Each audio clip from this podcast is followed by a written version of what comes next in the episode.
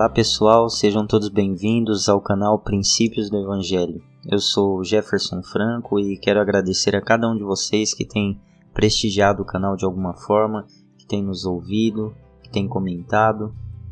Eu fico muito grato mesmo, pois esse programa depende de cada um de vocês que tem dado play aí e curtido os episódios.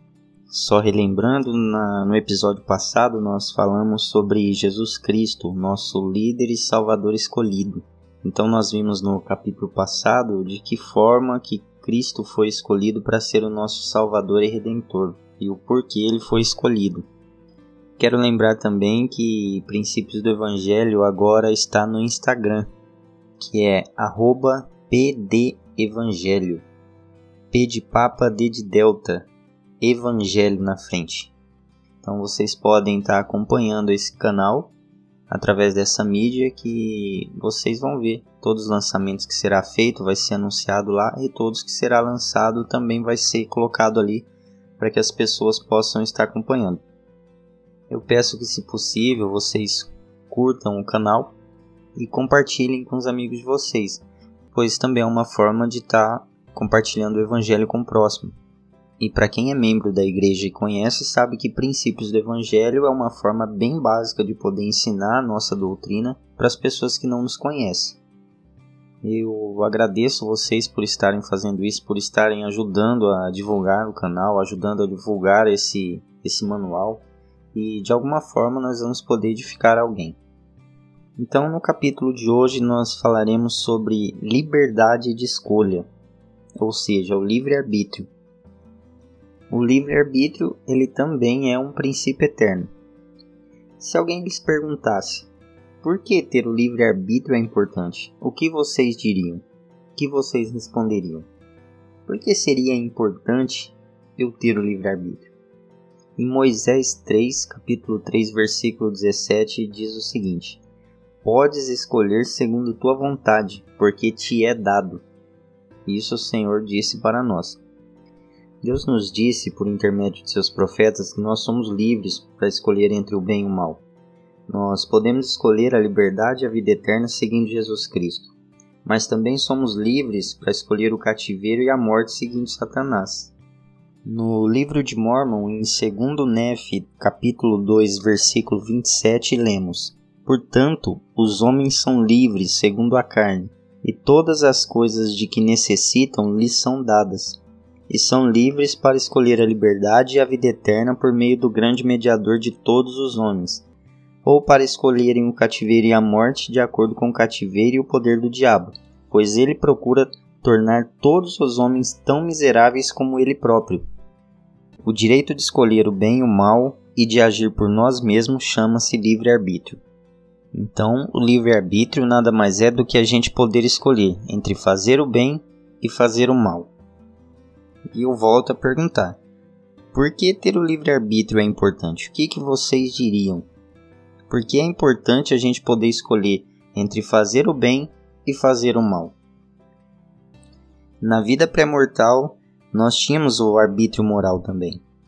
Um dos propósitos da vida terrena é mostrar quais serão nossas escolhas.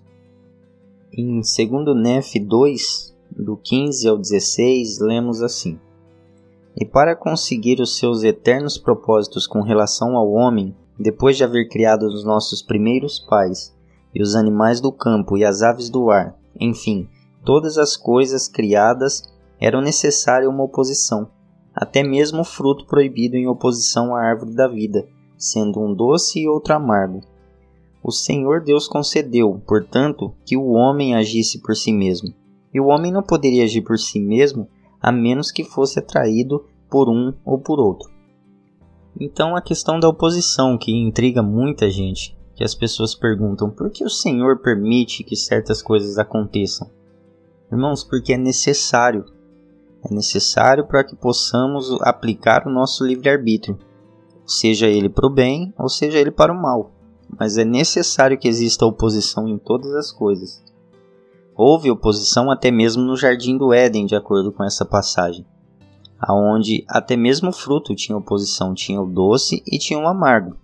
E Adão e Eva, eles tiveram a oportunidade de escolher entre comer ou não comer do fruto. O Senhor permitiu que isso acontecesse. O Senhor permitiu que Satanás tentasse eles, entrasse ali no jardim do Éden, tentasse os dois e deixou que eles escolhessem. Muita gente questiona Adão e Eva por esse motivo, dizendo que eles erraram, que, que as coisas estão hoje do jeito que estão por culpa de Adão e Eva que comeram do fruto. Mas nós sabíamos que era necessário que eles pudessem sair de dentro do paraíso para poder progredir. E aí eu faço uma outra pergunta. Deus, o nosso Pai Celestial, com tamanha grandiosidade, deixaria se enganar por Satanás dentro do jardim do Éden e não teria visto que Satanás iria tentá-lo e que eles iriam comer? Então, se fosse da vontade do Senhor que nada disso tivesse ocorrido, com certeza nós estaríamos lá dentro hoje se fosse da vontade dele. Com certeza eles não teriam comido do fruto, eles não teriam caído, e nós teríamos todos nascidos ali dentro do jardim do Éden. Mas não era esse o plano. O plano continuou de acordo com a vontade e desejo do Senhor, observando os homens a usarem o seu livre-arbítrio, que foi o que Adão e Eva fez naquele momento. Se nós fôssemos forçados a escolher o bem, não seria possível demonstrar o que escolheríamos por nossa própria vontade. Além disso, nós somos mais felizes fazendo as coisas que decidimos fazer por nossa livre escolha. Quem aqui é feliz fazendo algo forçado? Acredito que ninguém. Ninguém é feliz quando é forçado a fazer algo. O livre-arbítrio talvez tenha sido um dos principais assuntos levantados no Conselho no céu na pré-mortalidade foi uma das causas mais importantes do conflito entre os seguidores de Cristo e os seguidores de Satanás. Satanás disse: Eis-me aqui, envia-me. Serei teu filho e redimirei a humanidade toda, de modo que nenhuma alma se perca, e sem dúvida eu o farei. Portanto, dai-me a tua honra. Está em Moisés capítulo 4, versículo 1. Ao dizer isso, ele havia se rebelado contra Deus e procurado destruir o arbítrio do homem está em Moisés capítulo 4, versículo 3. Sua proposta foi rejeitada e ele foi expulso dos céus com seus seguidores. Em Doutrina e Convênios, capítulo 29, versículo 36 e 37, lemos: E aconteceu que Adão, sendo tentado pelo diabo, pois eis que o diabo existiu antes de Adão, pois rebelou-se contra mim, dizendo: Dai-me a tua honra, a qual é meu poder e também uma terça parte das hostes do céu ele afastou de mim por causa do arbítrio que possuíam. Eles foram lançados abaixo e assim surgiram o diabo e seus anjos. Então, por conta dessa escolha do Pai Celestial ter escolhido Cristo junto a nós, lógico, Satanás se rebelou e foi expulso da presença do Senhor, porque ele queria nos tirar o livre-arbítrio. E o livre-arbítrio é uma parte necessária do plano de salvação. O livre-arbítrio ele faz parte da vida aqui na Terra. Ao planejar a criação mortal de seus filhos, Deus disse: E assim os provaremos para ver se farão todas as coisas que o Senhor seu Deus lhes ordenar. Está em Abraão capítulo 3, versículo 25. Sem o dom do livre-arbítrio, seríamos incapazes de mostrar ao Pai Celestial se faríamos tudo o que ele ordenasse. Por podermos escolher, somos responsáveis por nossas ações. No livro de Mormon, em Elamã, capítulo 14, versículo 30 e 31, lemos: E agora, meus irmãos, lembrai-vos, lembrai-vos de que os que perecem, perecem por culpa própria, e todos os que praticam iniquidades o fazem contra si mesmos. Pois eis que sois livres, tendes permissão para agir por vós mesmos, porque eis que Deus vos deu o conhecimento e vos fez livres. Ele permitiu-vos discernir o bem do mal e permitiu-vos escolher a vida ou a morte, e podeis fazer o bem e ser restituídos ao que é bom, ou seja, ter o que é bom restituído a vós, ou podeis praticar o mal e fazerdes com que o mal vos seja restituído. Então ele deixa bem claro que nós somos livres, nós temos o livre arbítrio, ou seja, o poder de escolher entre o bem e o mal, entre fazer o bem ou fazer o mal. Então nós somos livres para plantar o que a gente quer. Só que depois nós vamos ser obrigados a colher aquilo que nós plantamos. E depois não tem como culpar o Senhor por isso. Muitas pessoas culpam. Então, se você praticar o bem, você vai colher o bem. Se você praticar o mal, você vai colher o mal. Ah, se eu fizer só o bem, nada de ruim vai me acontecer? Não exatamente isso.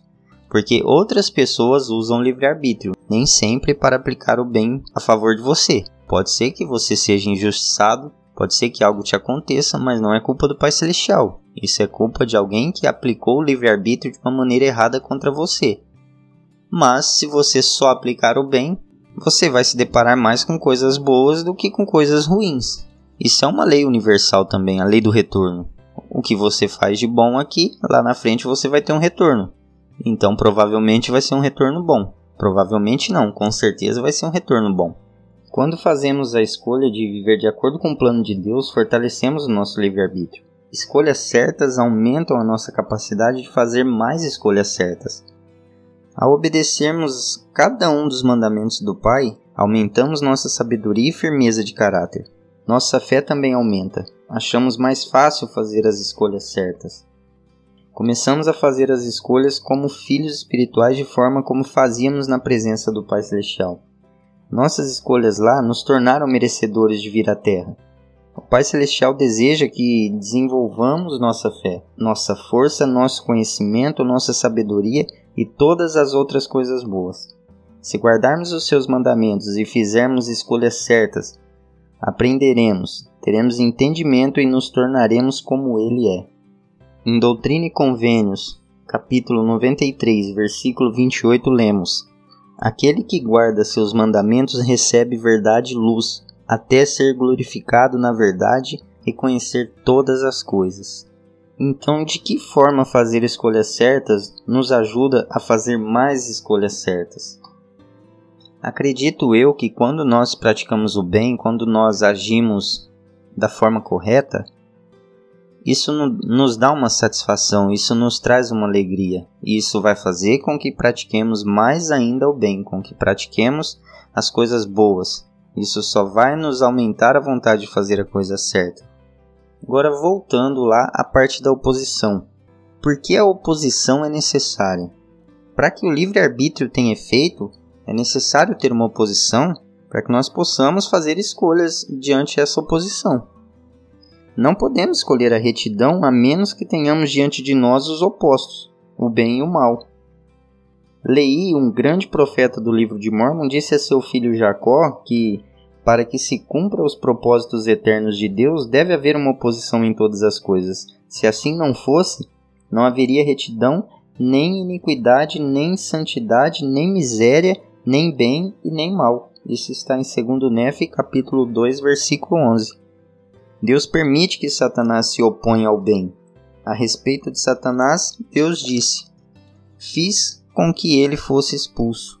E ele tornou-se Satanás, sim, o próprio diabo, o pai de todas as mentiras, para enganar e cegar os homens e levá-los cativos segundo a sua vontade. Sim, todos os que não derem ouvidos à minha voz. Está em Moisés capítulo 4, versículo 3 e 4. Satanás ele faz tudo o que pode para destruir o trabalho do Senhor. Ele procura a miséria de toda a humanidade, pois ele procura tornar todos os homens tão miseráveis como ele próprio. Ele não nos ama, não deseja nada de bom para nós, nem quer que sejamos felizes.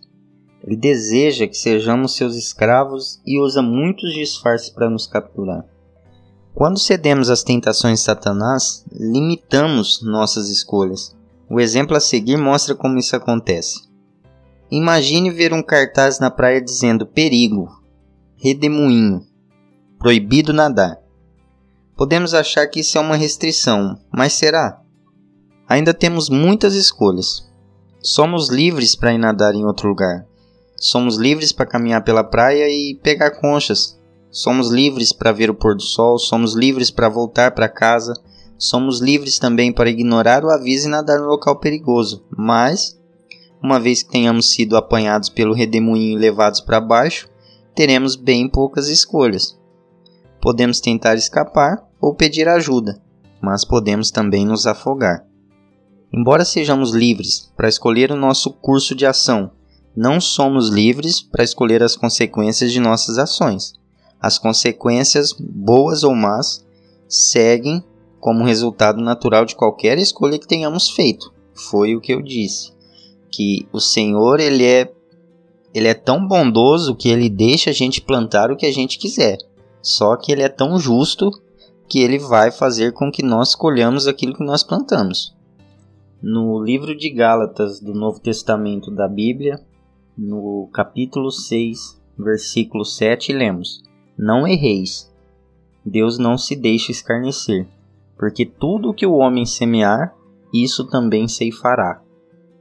E também em Apocalipse, capítulo 22, versículo, 2, versículo 12, lemos: Eis que sem demora venho, e o meu galardão está comigo, para dar a cada um segundo a sua obra. O Pai Celestial ele nos ensinou como escapar do cativeiro de Satanás. Nós precisamos vigiar e orar sempre, pedindo a Deus que nos ajude a resistir às tentações de Satanás. E o Pai Celestial ele não permitirá que sejamos tentados além de nossa capacidade de resistir. Em 1 Coríntios capítulo 10, versículo 13, lemos: não vos sobreveio tentação, senão humana, porém fiel é Deus, que não vos deixará tentar acima do que podeis. Antes, com a tentação, dará também um meio de saída, para que possais suportar. Em Alma 13, versículo 28, lemos: Mas que vos humilheis perante o Senhor, e invoqueis o seu santo nome, e vigieis e oreis continuamente, para não serdes tentados além do que podeis suportar e serdes assim conduzidos pelo Espírito, tornando-vos humildes, mansos, submissos, pacientes, cheios de amor e longanimidade. Os mandamentos de Deus nos afastam do perigo e nos conduz à vida eterna. Se fizermos escolhas sábias, ganharemos a exaltação. Progrediremos eternamente e desfrutaremos de felicidade perfeita. Quais são alguns exemplos de ações que limitam as nossas escolhas? Em um capítulo anterior eu mencionei um, um exemplo de que pessoas dizem que cristãos evangélicos que são pessoas cativas porque não podem fazer nada, vivem cheias de regras impostas pela igreja. E volto a dizer, eu penso exatamente ao contrário. Nós que guardamos os mandamentos do Senhor, nós não somos cativos. Nós somos livres, muito mais livres do que eles imaginam. Então, quais são alguns exemplos de ações que limitam as nossas escolhas? Por exemplo, pessoas que têm vícios, pessoas que fazem uso da nicotina, pessoas que fazem uso do álcool, pessoas que fazem uso de drogas ilícitas, são pessoas cativas, limitam as escolhas delas. Por quê? Porque elas já não conseguem escolher por si só, porque elas já são refém daquilo lá. Algumas delas chegaram em um ponto que elas não têm mais controle os vícios dominaram elas. Quais são alguns dos exemplos de escolhas que nos dão mais liberdade? Eu escolher as coisas certas, eu escolher guardar os mandamentos do Senhor. Isso nos dá mais liberdade. De que forma que isso nos dá mais liberdade? Todos os mandamentos do Senhor é para nos deixar livre das garras do inimigo. Então essas pessoas que não guardam os mandamentos, e que são reféns desses vícios, reféns dessas coisas, elas estão em cativeiro, ou seja, cativeiro do pecado. E os mandamentos eles, eles são dados pelo nosso Senhor para que nós não nos tornemos reféns desses pecados, reféns desse cativeiro. Tem um salmo de Davi que eu particularmente gosto muito, que está em 119, Salmo 119, 45, que diz assim: e andarei em liberdade, pois busco os teus preceitos. Irmãos, eu testifico a vocês que aqueles que são fiéis e se esforçam ao máximo para guardar os mandamentos do Senhor, para fazer tudo o que o Senhor pede e anda nos caminhos e preceitos dele, essas pessoas são mais livres do que qualquer outra pessoa imagina. São pessoas que não estão à mercê do diabo, são pessoas que não estão cativas por nenhum tipo de vício, por nenhum tipo de pecado. Ao contrário daquelas pessoas que não guardam os mandamentos do Senhor. Essas pessoas são dependentes de algo ou de alguma força maior. Eu testifico a vocês que quando nós guardamos os mandamentos de Deus, quando nós seguimos o que Cristo pede para que nós façamos, nós somos mais livres e nós chegamos cada vez mais perto da liberdade guardando os mandamentos do Senhor. Então eu encerro por aqui esse capítulo. Agradeço muito a presença de cada um de vocês, agradeço muito por estarem me ouvindo, por estarem acompanhando. Caso alguém queira fazer algum comentário, pode estar enviando no, no nosso canal do Instagram, arroba pdevangelho, p de papa, d de delta, evangelho, que é o canal no Instagram Princípios do Evangelho.